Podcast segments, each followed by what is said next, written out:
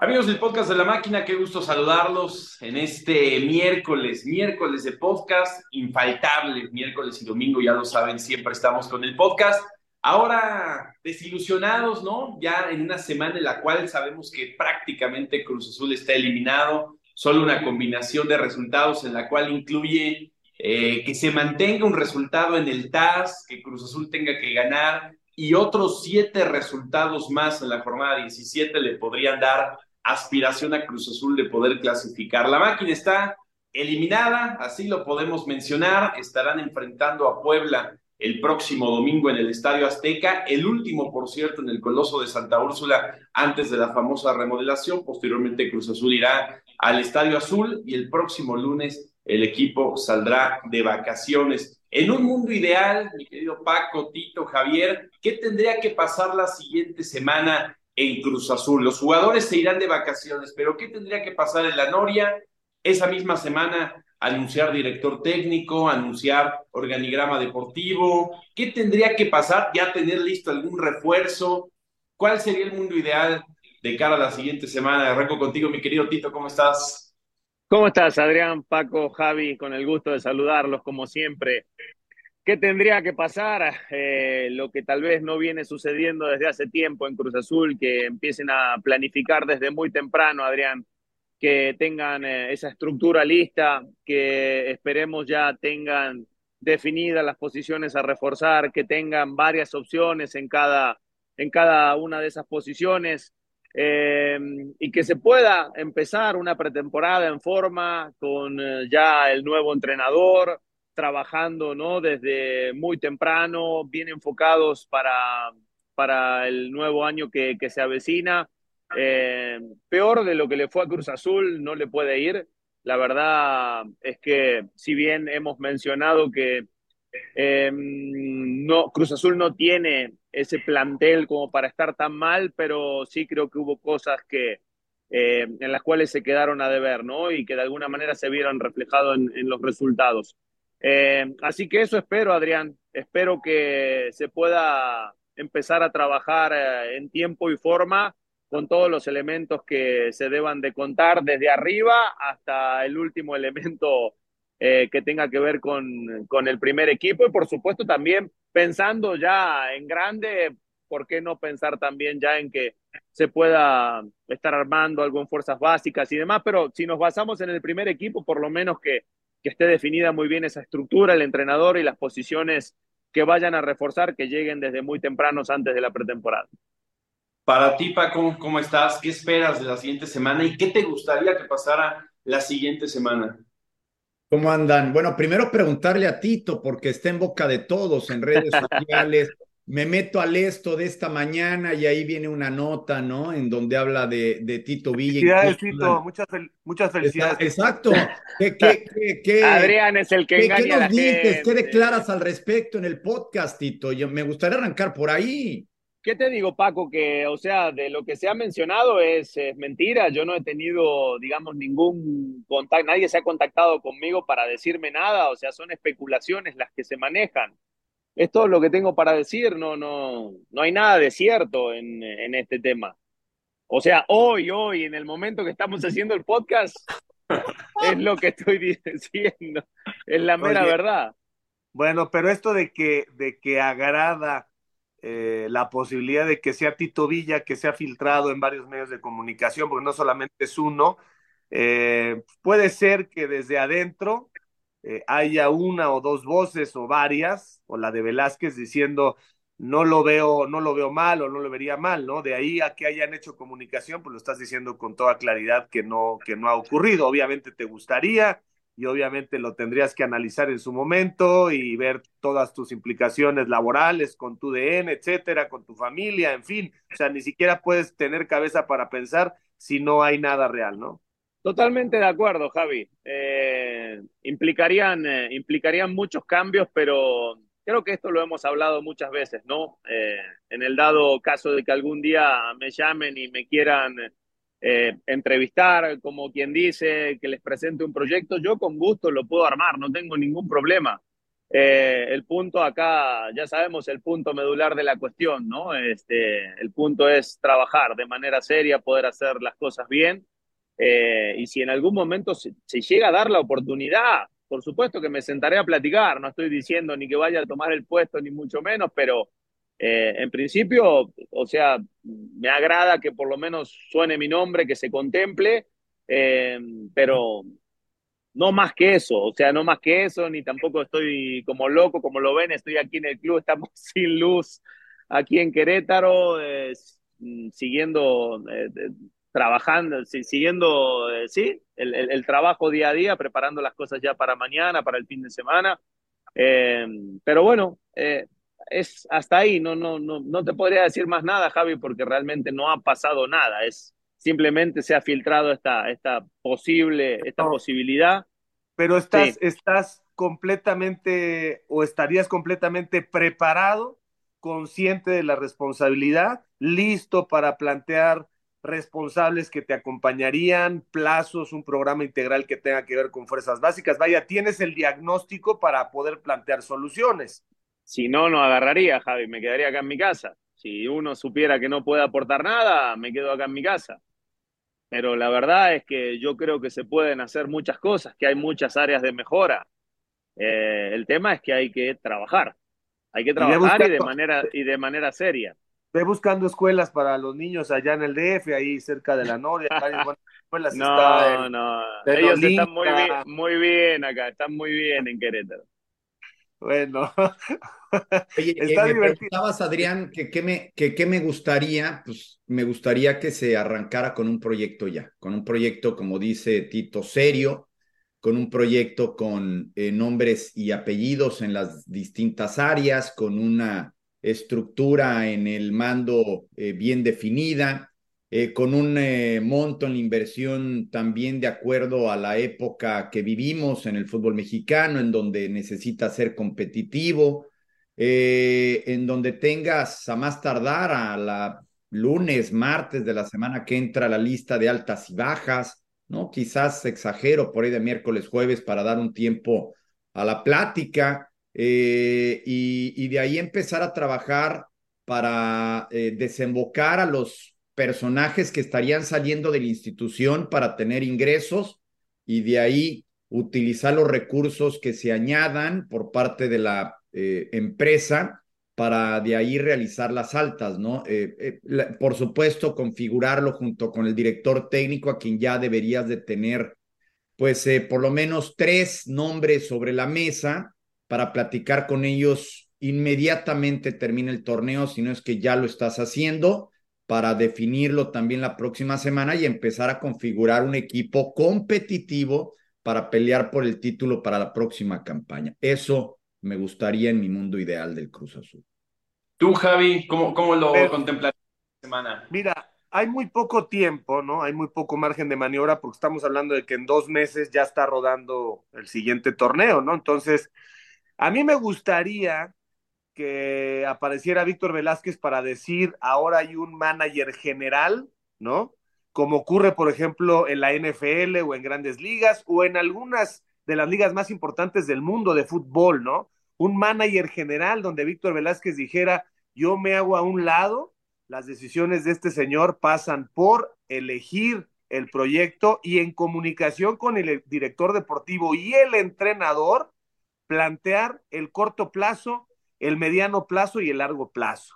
Y yo creo que lo más importante es que haya una comunicación abierta. O sea, hoy es muy importante que la afición, los anunciantes, los patrocinadores, la Liga MX, los posibles nuevos sponsors en Estados Unidos entiendan si es que fuera el caso en un mundo ideal, que hay verdaderamente el propósito de refundar, de hacer renacer a Cruz Azul. Lo dije el otro día de broma, pero que caiga un meteorito en la Noria, porque mira cómo está la 23 y cómo está la 20. La 23 quedó en el lugar 14 y la 20 en el lugar 12. O sea, lo que está clarísimo es que no están haciendo ninguno de los procesos que se tienen que ejecutar paralelamente, que es el talento interno, los extranjeros de corto y de mediana eh, participación en Cruz Azul, pues no solamente los que necesitas para enero, que esos ya tienen que estar hechos. Entonces, Creo en un mundo ideal que esto tendría que ser mucho más ambicioso, mucho más profesional. No sé si tengan el ánimo, la capacidad, la visión, la estrategia,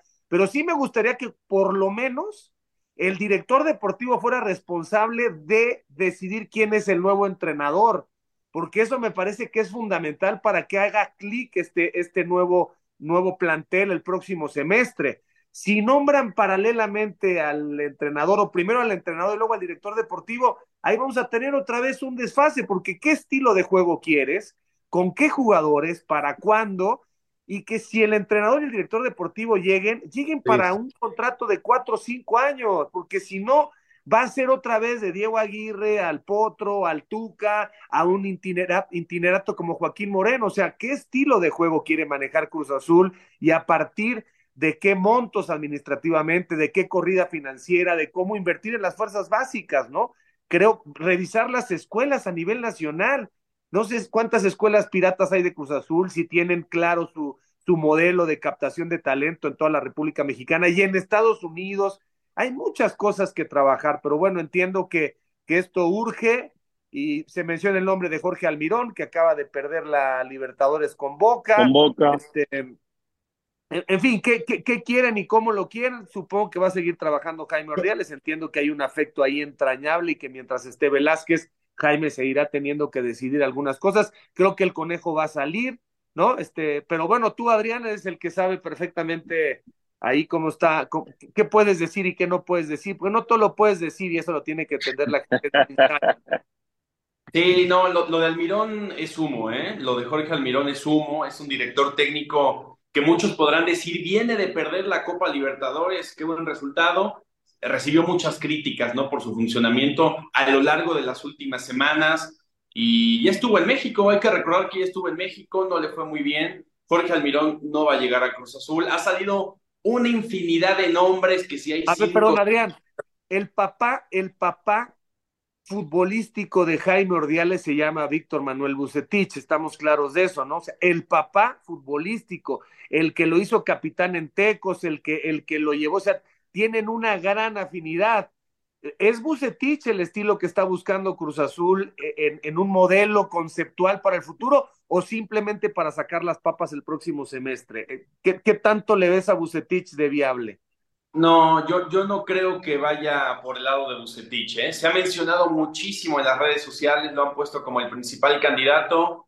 Yo no creo que vaya por el lado de Víctor Manuel Bucetich, ni el nombre, es decir, que no va a llegar Bucetich, ni por el estilo de juego que se quiere de cara a un futuro. Se quiere, eh, yo, yo, yo lo que he podido más o menos palpar, ¿no? Platicando, es un estilo, pues a lo mejor mucho más ofensivo, ya, perdón, perdón te, te, estoy, te, estoy, interrumpiendo. ¿Quién quiere ese estilo de juego? Porque otra vez, Jaime Ordiales, eh, a través del tiempo como entrenador, como jugador de esos mismos tecos que, le dieron a Bucetis toda su plataforma de lanzamiento, que luego va a Cruz Azul con un gran plantel y que no puede hacer que las cosas funcionen, era, era más o menos espectacular, lo recuerda Paco, no sé, Tito todavía no estaba en México. Ese, ese, ese Cruz Azul de Bucetich pretendía ser espectacular, pretendía utilizar mucho los carriles y llegó una cantidad de jugadores, Verdirame, este, bueno, llegaron muchísimos jugadores, pero bueno, ¿quién quiere ese estilo de juego? Supongo que estás hablando de Velázquez y del cuñado, del abogado, ¿de quién?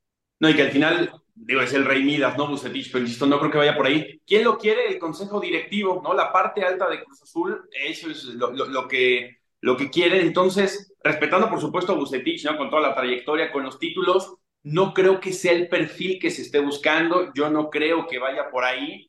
Lo han mencionado muchísimo en redes sociales como el principal candidato. Yo no veo que vaya a ser Víctor Manuel Bucetich. Lo de Almirón les puedo decir que es completamente falso. Y pues bueno, hay que esperar ¿no? los siguientes días, pero, pero es falso la información que ha salido, de, sobre todo lo de Almirón y lo de Bucetich. Les puedo decir que, que no va por ahí, no creo que vaya por ahí. Ahora, no estamos arrancando mal, porque tendría que ser, digo, más allá de las eh, de la visualización más a fondo que planteaba Javier Tito, eh, tendría que ser de manera muy puntual el nombramiento de la persona responsable del nuevo proyecto y después la elección del director técnico, porque si no, ¿de qué estamos hablando? ¿No? Tendría... Lo mismo que dijo Javier, sí. O sea, algo como lo que pasó en selección nacional, vamos a la inversa, ¿no? Escogemos primero al técnico, después viene la parte de arriba.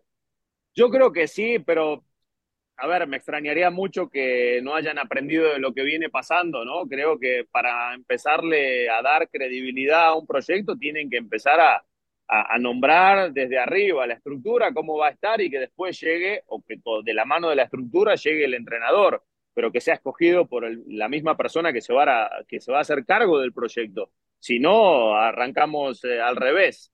Eh, y uno pretende eso porque también ahora, eh, escuchándolos, hacía, hacía memoria de cuando lo tuvimos Adriana a, a Joaquín en línea de cuatro y nos hablaba de, de, un ADN, de lo que pretendía del equipo, algo que yo nunca vi, ¿no? De esta agresividad con y sin balón, de un equipo propositivo, de un equipo dominante en el terreno de juego y, la verdad es que yo, yo, a ese Cruz Azul nunca lo vi desde que él tomó el mando. Eh, entonces, eh, yo creo que estamos a muy buen tiempo, Paco, para, para poder planificar bien. Entiendo y por lo que me ha comentado Adrián, esta gente está planificando. Eh, entonces, ojalá que, que, los cambios lleguen pronto, no sé si la semana que viene, pero lleguen en breve. Y, y de la mano de, de, esa gente que llegue, que lleguen eh, estas personas que se vayan a hacer cargo del proyecto, pero buscando darle ese protagonismo, esa identidad, eso que quiere ver el, aficionado a fin de cuentas, ¿no? Eh, y que como dice Javier, se le dé la oportunidad de trabajar. A la gente que llegue, llegue, el que llegue, que le den la oportunidad de trabajar este, y que le puedan eh, dar sobre todo los, los recursos, ¿no? Y que lo dejen operar, que lo dejen trabajar. Eh, pero, pero sí, yo creo que hoy incluso hay, me parece, buenos entrenadores disponibles que no se, no se los puede hacer de menos, que hay que tenerlos muy en cuenta. Eh, porque la verdad es que Cruz Azul no se puede seguir dando el lujo de, de, de escoger al azar, de, de hacer apuestas. Eh, en un momento tiene que llegar la certeza, ¿no? Lo mismo que hablamos de, ciertos futbolistas en el terreno de juego, tiene que llegar desde la dirección técnica. Obviamente nadie te garantiza el éxito, pero el margen es mucho menor eh, cuando tú este, eh, te, enfocas o, jalas a, gente que ya está sumamente adaptada al medio y que conoce muy bien a nuestro, fútbol. Me parece que ahí el margen se, reduce un montón.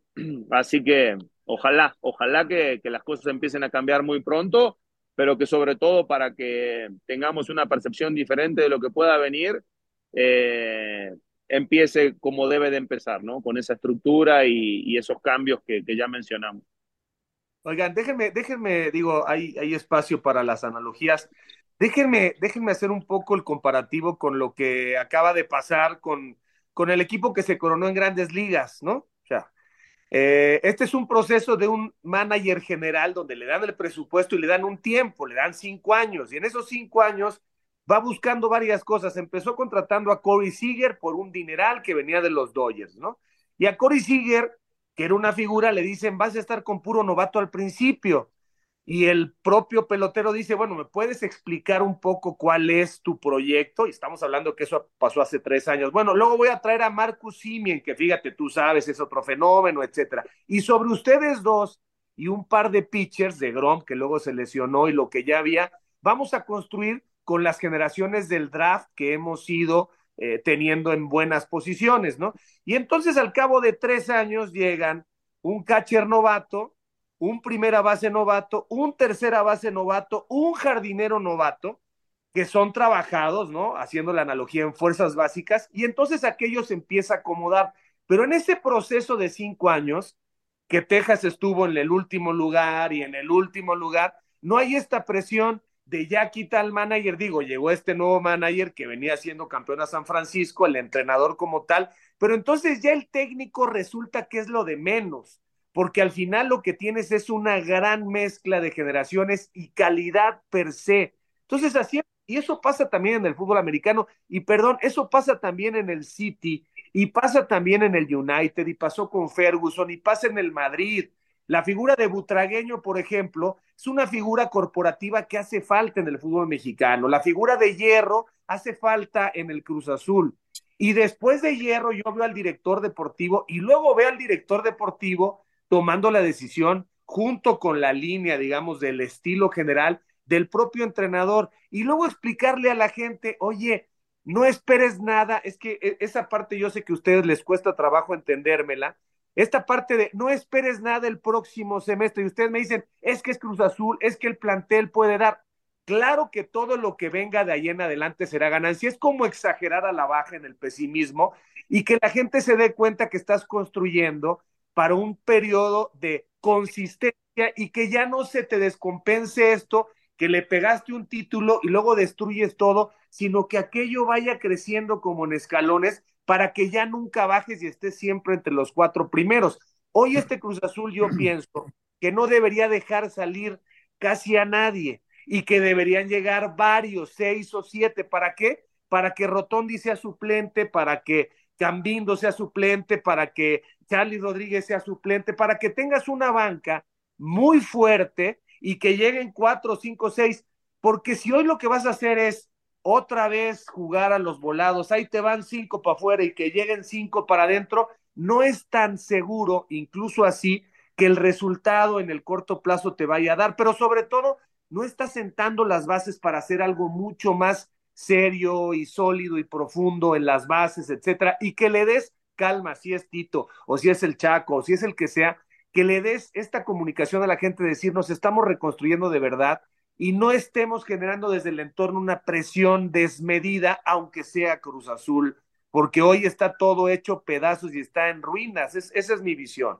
Sí, pero el, el, el fútbol, eh, y entiendo lo que dices, es muy diferente al esquema americano, ¿no? El, el esquema americano de los drafts y de ir este, trayendo este talento que desde la parte colegial o desde otros eh, ámbitos empieza a figurar. Yo creo que se pueden las dos cosas, Javier, porque como lo mencionamos durante prácticamente todo el semestre, había piezas que no embonaban por este monstruo que crearon cuatro o cinco personas o entidades tomando decisiones sin darle un rumbo real al, al equipo.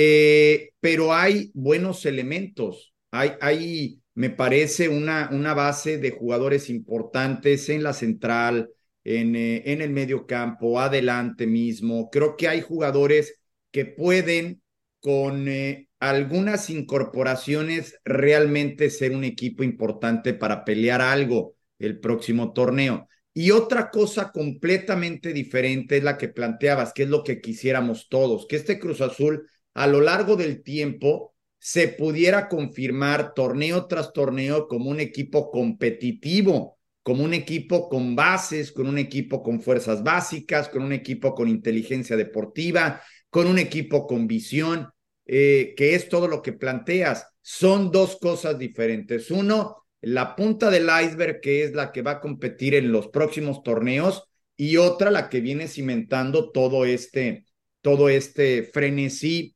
eh, de torneo tras torneo ir buscando el título, ¿no? Me parece que se pueden conjugar ambas, Yo estoy completamente de acuerdo, creo que por la base que hay a partir del siguiente semestre ya se puede y se debería, ¿no? De dar estos resultados, pero también lo que dice Javier no es muy cierto, ya se necesita ese proyecto en el cual el director deportivo ponga al director técnico, todas las contrataciones pasen por la autorización y sobre todo la decisión del mismo director deportivo, porque por ejemplo, ahorita ha sido muy polémico lo que mencionó Ricardo Ferretti, ¿no? El, otro día en, ESPN, ¿no? Como nuevo comentarista, eh, mencionaba que él solo trajo, y, sabemos, trajo a Jesús Dueñas y Carlos Salcedo, por ahí autorizó lo de William Dita y Moisés, porque tengo entendido que Moisés lo tenía visto la directiva desde antes y William Dita es de Jaime Ordiales, ¿no? El que lo tenía visto y posteriormente pasa, ¿no? Por la autorización de Ricardo Ferretti. Yo tengo entendido que en prácticamente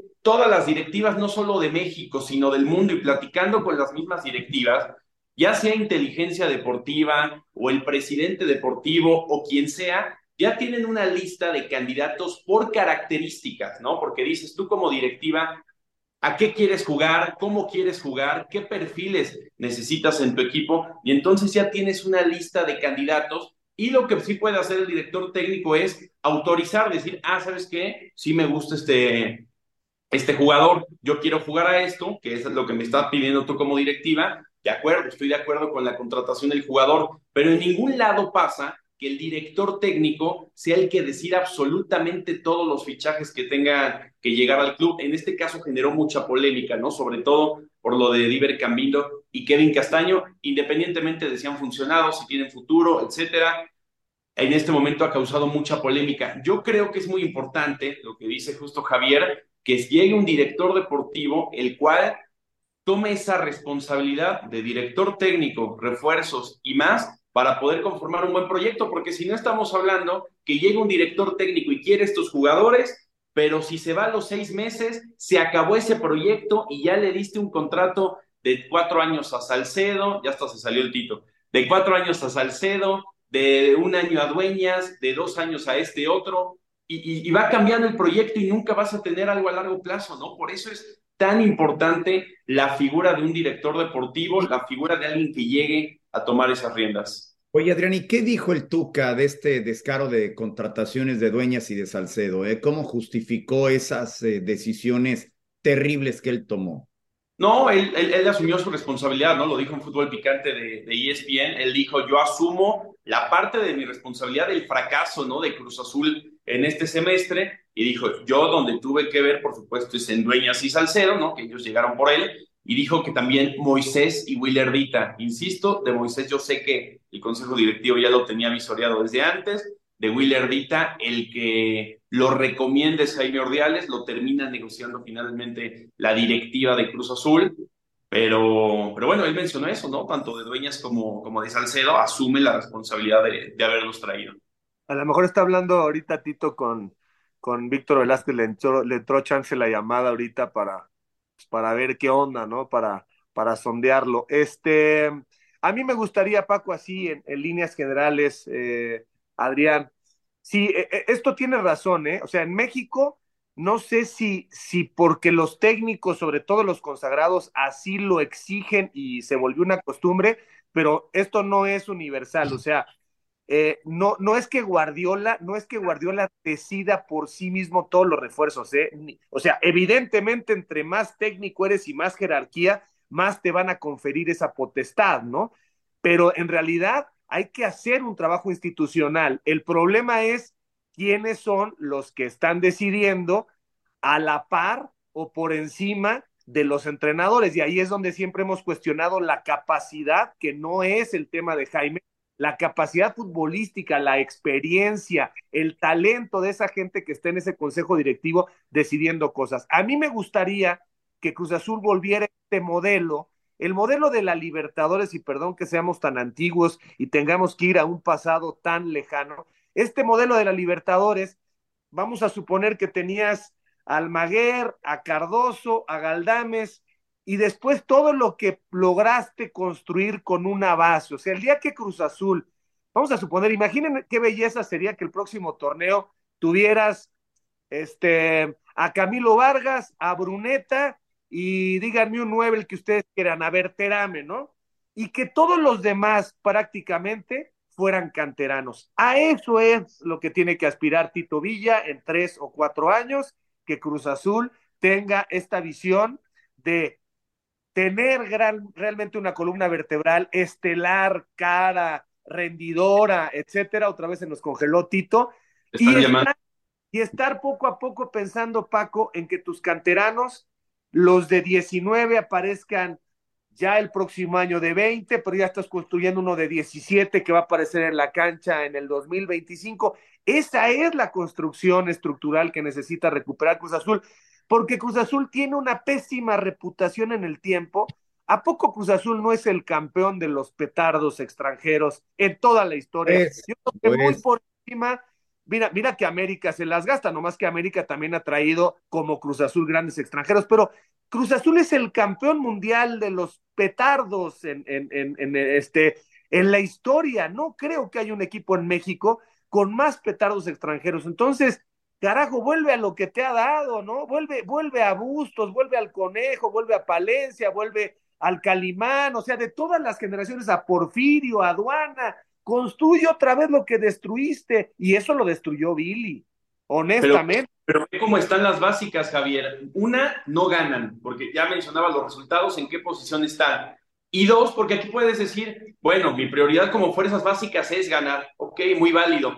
O la prioridad, que creo que es, eh, para eso están las fuerzas básicas, es, no me importa tanto el resultado y me importa más formar, generar jugadores. En Cruz Azul, ¿cada cuánto sale un jugador? Salió Huescas por ahí, salió Guerrero, dos jugadores importantes en los últimos cinco años, por supuesto, Santi Jiménez, pero antes de Santi se tardaron como tres años, ¿se acuerdan que fue hasta nota tres años para que pudiera debutar un jugador en Cruz Azul? Hoy prácticamente las fuerzas básicas son nulas y para que las fuerzas básicas empiecen a dar resultados en Cruz Azul, tendría que ser un proyecto que arranque ahora y que dé resultados casi, casi en cuatro o cinco años.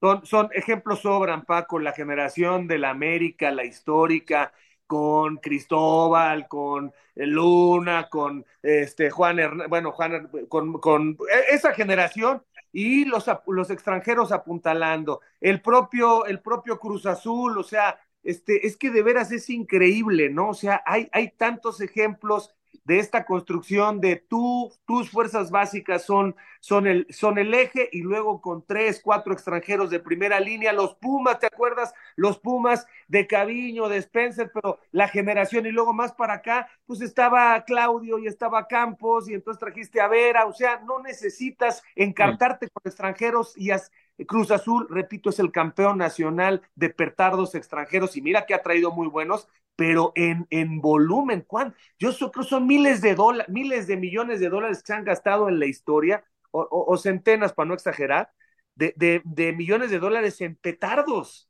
No, y digo, recientemente creo que esta filosofía de traer a jugadores que han logrado ya algo en México y quizás apostar por uno máximo dos que vienen del extranjero para darles tiempo de, de adaptarse con un grupo ya de trabajo, eh, digamos, bien encaminado en el fútbol mexicano. Esa filosofía ha dado mucho, Tito.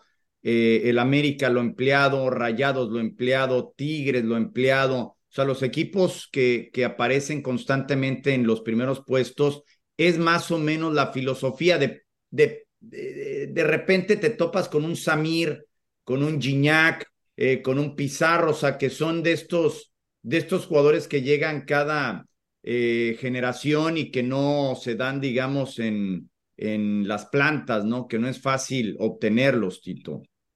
No, eh, me perdí un poquito en la, plática porque, bueno, perdí un poquito la, la conexión aquí de red, pero em, creo que justo estabas tocando el tema de Tigres, Paco, y Tigres fue un equipo que eh, se empezó a construir básicamente cuando estuvo peleando el descenso, que fue, ayúdame, 2009 más o menos, estuvo peleando descenso y ahí arrancó una construcción o una reconstrucción seria del plantel.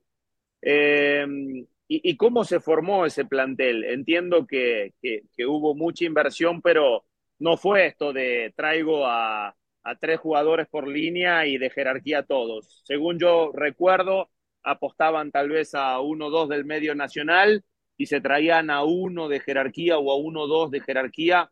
En su momento fueron, eh, no sé, los Damián Álvarez, los Danilinio, los este, Mancilla, después llegó Salcido, después ya tenían una base, después llegaron los jóvenes del Atlas, llegó Ayala, llegó Torres Nilo, y sucesivamente cada torneo eh, se potenciaba una zona. Si había 10 pesos para gastar, tal vez se gastaban 6 en uno muy bueno y a lo mejor en algunas otras posiciones 2 y 2, pero eh, se gastaban, eh, como quien dice, una bala en un futbolista que por lo general le podían dar en la tecla. ¿Hubo excepciones? Sí hubo excepciones, pero ahí, está, ahí está la muestra de que cuando hay escauteo de por medio, eh, y, obviamente si vas al mercado local ya futbolistas eh, garantizados, obviamente te va a costar una nada más, pero en el escauteo que hicieron con los futbolistas que llegaron de afuera, hubo un gran porcentaje de acierto, ¿no? Son futbolistas que también han,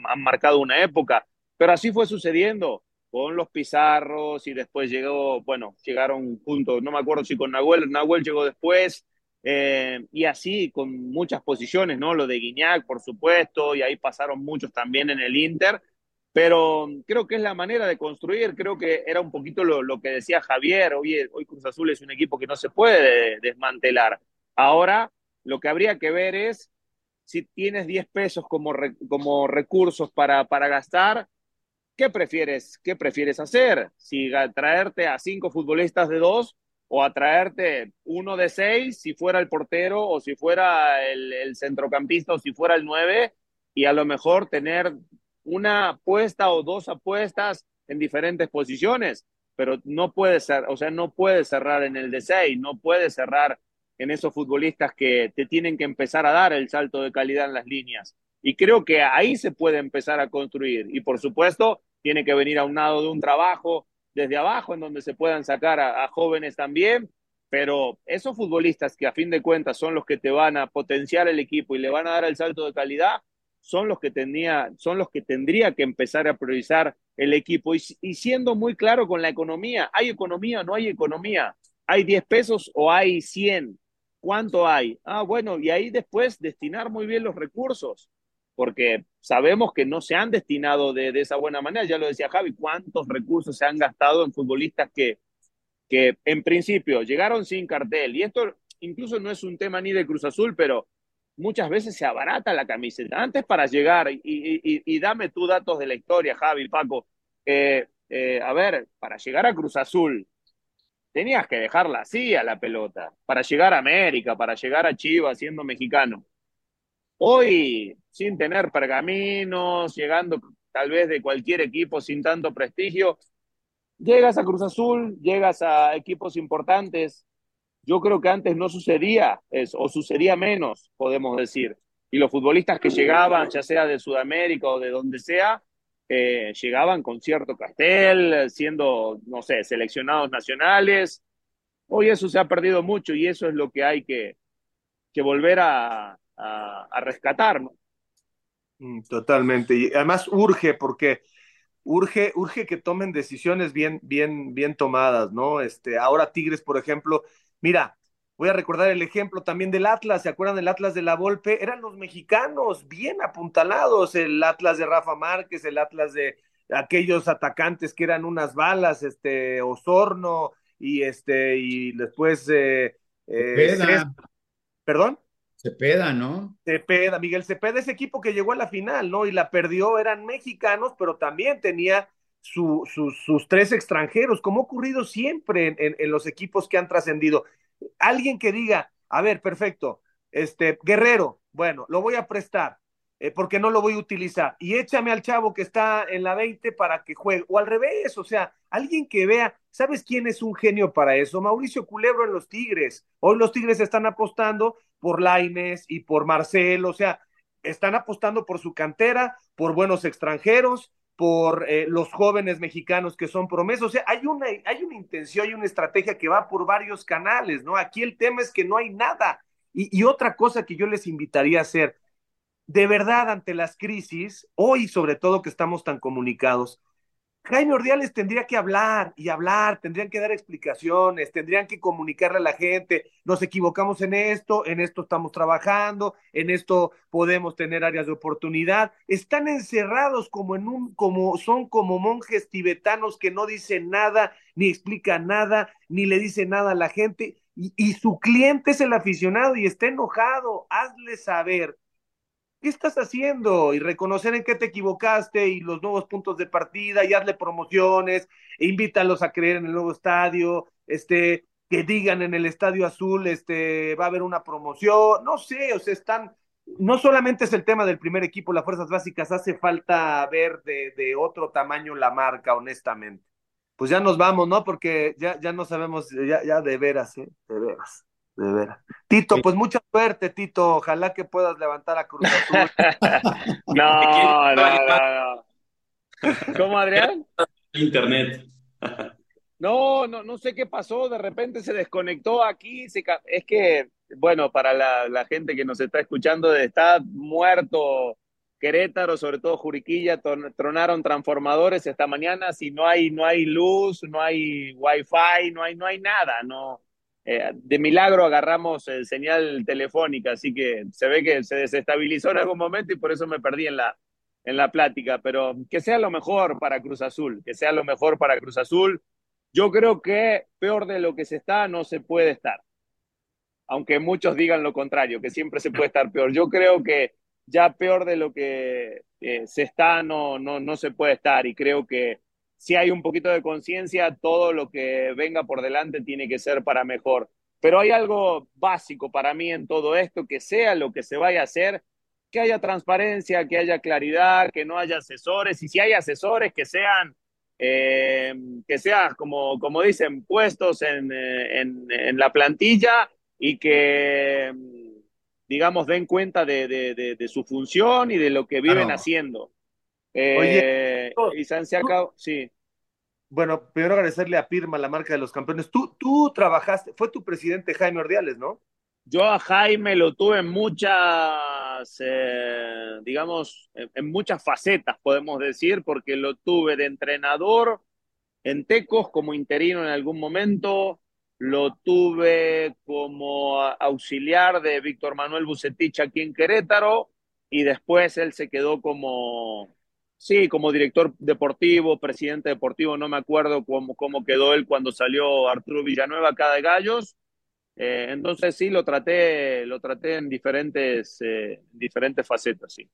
Es, una, es una persona decente, ¿no? Es una persona pensante, con principios, es, es una persona... O sea, lo, lo, que quiero es quitar un poco el tema de que es el villano de la película y que él ha destruido a Cruz Azul, porque, porque me parece que es injusta esa valoración. Pero, o sea, pero Javi, volvemos a lo mismo, o sea, todo esto se genera también porque no hay claridad.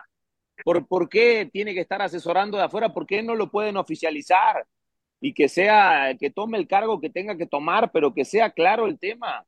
El tema es que todo se degenera porque no hay claridad, entonces eh, no está claro quién toma las decisiones, quién trae a quién, o sea, por más de que ahí le movamos y le indaguemos y, hagamos nuestras deducciones de que alguien es traído por uno y que los otros trajeron a otros, el tema es que no hay claridad y eso no le gusta a la gente, no le gusta al aficionado. Y tenemos que empezar a generar credibilidad si queremos que, que el aficionado vuelva a estar contento, se entusiasme, se enganche con el equipo. Y no le gustan eh, los resultados, Tito. O sea, el que no haya claridad. Además, no ah, claro. Es que, es que también con, con, el torneo que hemos tenido, porque eh, si, hubiera, si hubiéramos tenido otro torneo, tal vez eh, estas cosas, ¿no? Como que quedan tantito de lado, pero como tuvimos una, una temporada muy mala, pues obviamente se recae en lo que de tajo se hizo mal. ¿No? ¿Y qué se hizo mal? Pues todo lo que ya hablamos infinidad de veces. Pero bueno, ojalá, ojalá le, le, le puedan generar otra percepción al aficionado. Y empezando por ahí, todo puede empezar a, a percibirse diferente, ¿no? Pero los cambios tienen que llegar. Si no llegan los cambios, no va, va a ser difícil que esto cambie. Muchas gracias, gracias Adrián, gracias Tito, gracias Paco, un abrazo. Un abrazo muchachos. Chao. Abrazo, que se suscriban.